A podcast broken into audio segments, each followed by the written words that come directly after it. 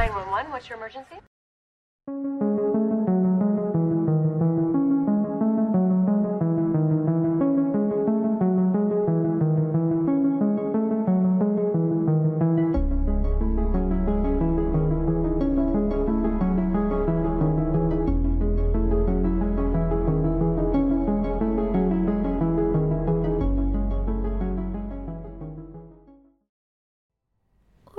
Amigos, espero que estén todos súper bien. Yo soy Mika y les doy la bienvenida a este nuevo episodio de Un Rato de Misterio. En el día de hoy les traigo un capítulo algo particular, porque les voy a contar algunas teorías bastante perturbadoras que explicarían el origen de tres dibujitos animados de los 90 y los 2000. Antes de empezar, los invito a seguir el podcast desde la plataforma en que me estén escuchando, ya que eso ayuda un montón a que estos episodios sigan circulando y esta comunidad crezca cada día más. Ahora sí, una vez más, y como siempre, los invito si quieren a buscar un té, un café, lo que les guste tomar, y empezamos con el caso.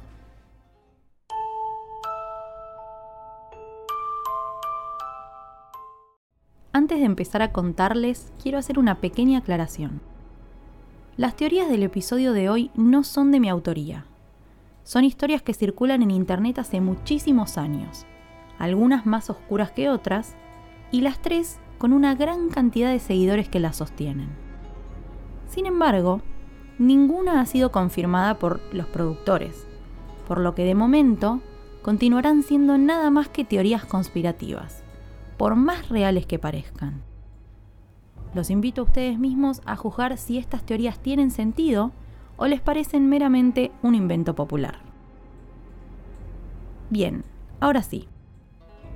La primera teoría que tengo para ustedes el día de hoy es de los Rugrats, o aventuras en pañales, como también se conoce en algunos países. Este fue uno de los dibujitos animados más exitosos de los 90 y su popularidad dio lugar a películas y otras series con más aventuras de estos personajes. La teoría que circula hace años en Internet tiene que ver con el origen de este show de Nickelodeon y dice que el personaje de Angélica habría existido en la vida real, aunque su historia sería muchísimo más oscura de lo que muestra la caricatura. Angélica es la prima de Tommy, y al ser un poco más grande que el resto de los niños de la historia, es la única que puede comunicarse con los adultos. Sin embargo, según esta teoría, el motivo por el que Angélica es la única capaz de hablar con los adultos es que el resto de los niños son solamente parte de su imaginación. Supuestamente, Angélica era una niña con alucinaciones que como fue ignorada por sus padres desde muy pequeña, se inventó algunos amigos para poder jugar. La madre real de Angélica habría fallecido cuando ella era un bebé, producto de una sobredosis luego de largos años de adicciones. Angélica nació con ciertos síntomas, producto de las drogas en el cuerpo de su madre, que explicarían su conducta errática y sus futuros problemas. Y eventualmente, su padre se casó con otra mujer y convenció a la niña de que esa era su verdadera madre. Sin embargo, Angélica, con los recuerdos que le quedaban de su madre, customizó a su muñeca Cintia y por eso se volvió tan apegada a ella. Vamos a la creación del resto de los bebés. La teoría sostiene que cada uno de estos bebés en la imaginación de Angélica tiene su propio origen. Su primo Tommy falleció a las pocas horas de nacer. Por eso parece mucho más chiquito que el resto en el show. Además, a raíz del fallecimiento del bebé, su padre, que era inventor de juguetes, empezó a pasar sus días encerrado en el sótano, jugando con todos los inventos que le había hecho al hijo y que él jamás podría usar. Carlitos, por su parte, habría fallecido junto con su mamá, lo que provocó que su padre se volviera una persona extremadamente nerviosa.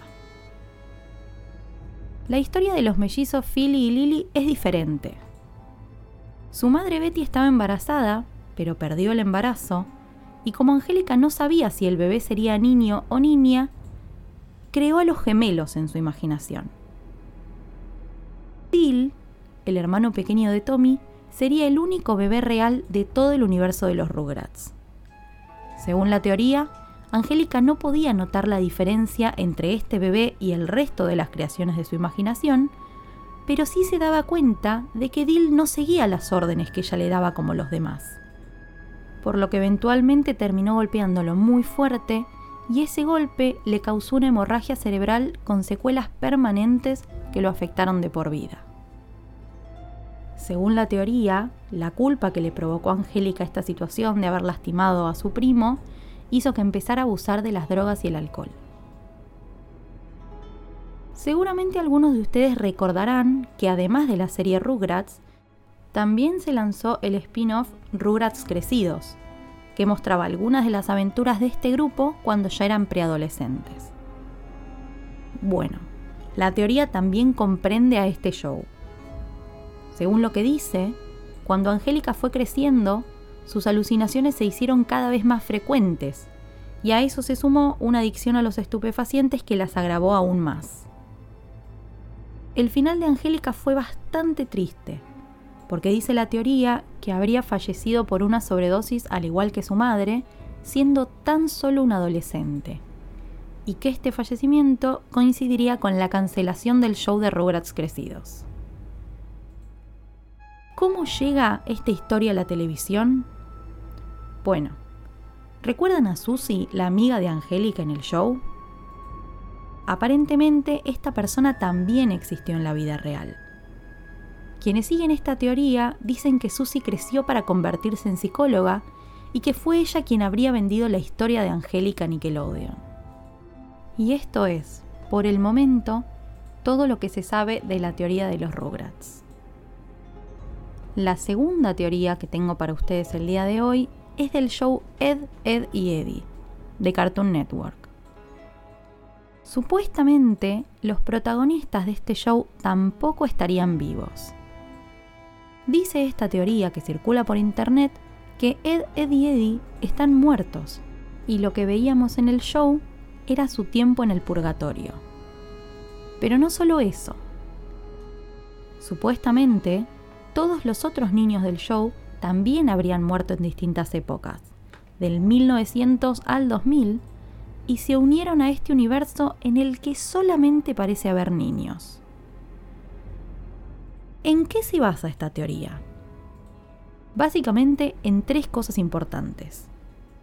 La historia de cada personaje, el hecho de que prácticamente no aparezcan adultos en el show y las lenguas de los niños, que la gran mayoría son verdes o azules.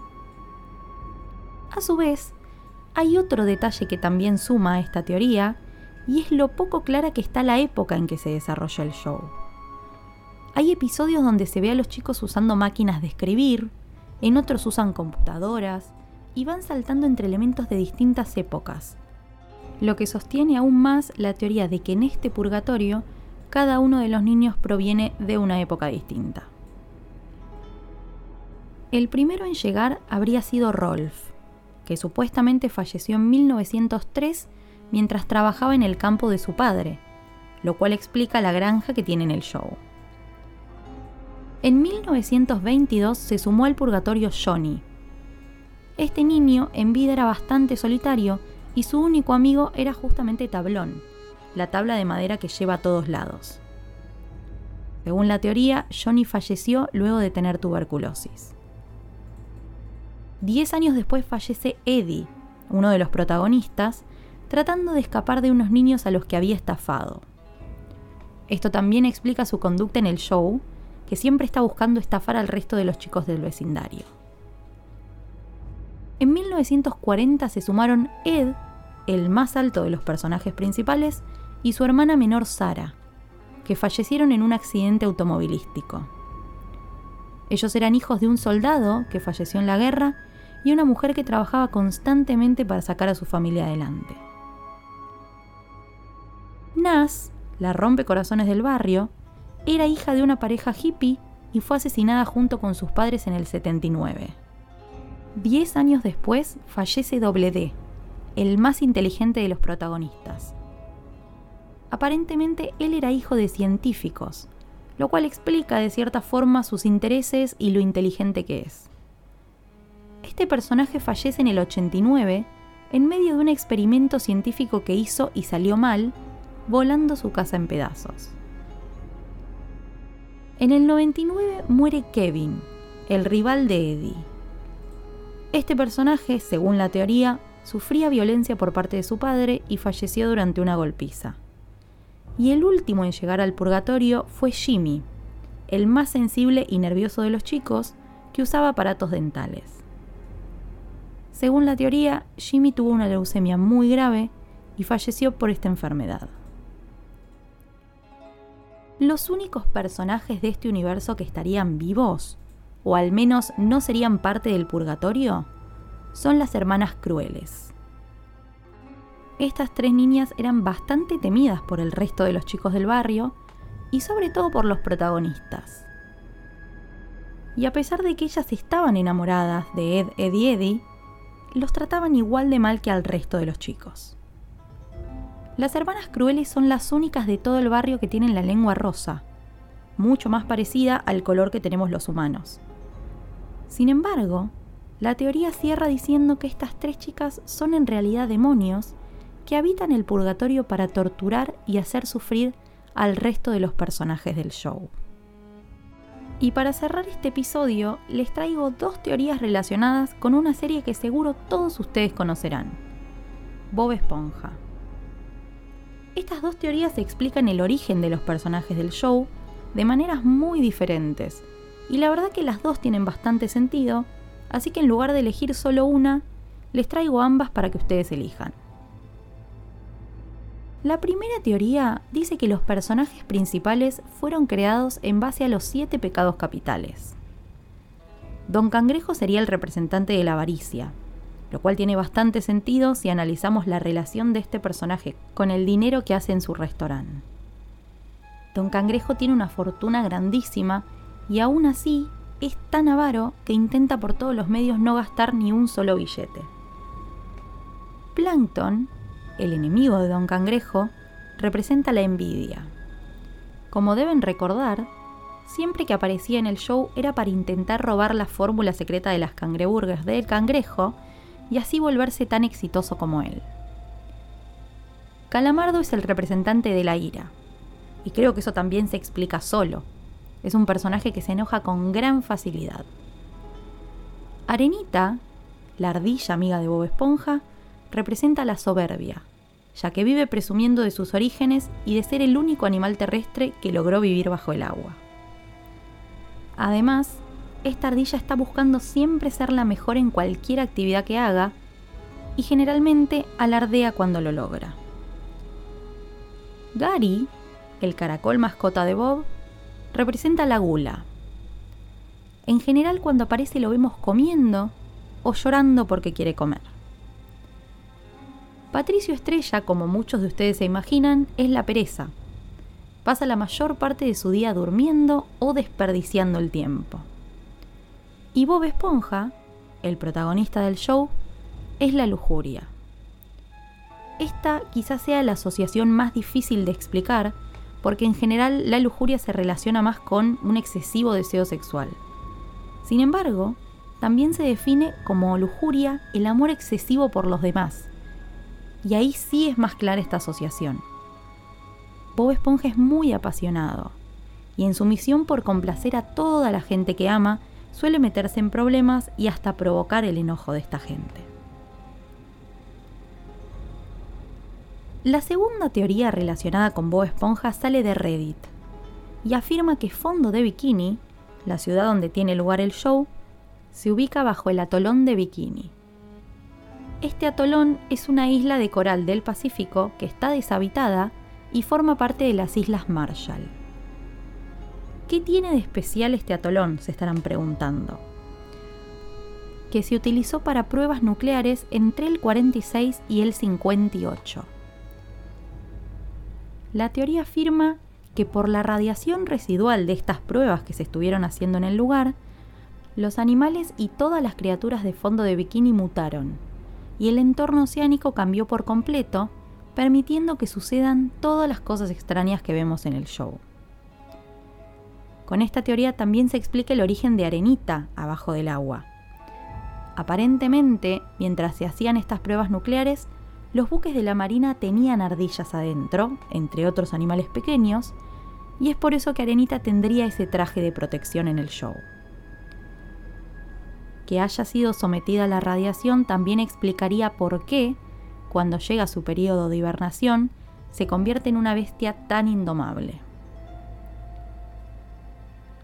Los creadores de este show confirmaron efectivamente que Fondo de Bikini está ubicado debajo del atolón de Bikini. Así que esa parte de la historia es cierta.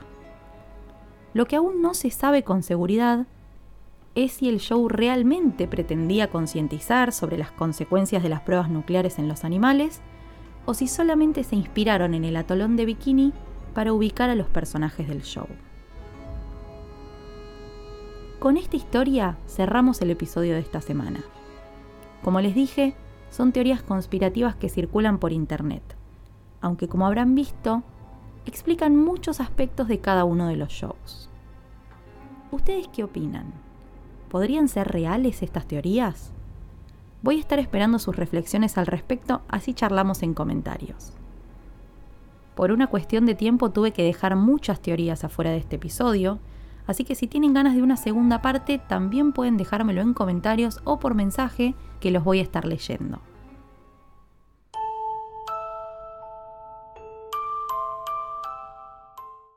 Espero que les haya gustado este nuevo episodio del podcast y les agradezco por haber llegado hasta acá. Si quieren, pueden apoyar esta producción desde cafecito.app barra un rato de misterio y también suscribiéndose, dando like o compartiendo su episodio preferido con otras personas. Queridos amigos, eso ha sido todo por hoy. Les mando un beso grande y los despido. Hasta el próximo episodio.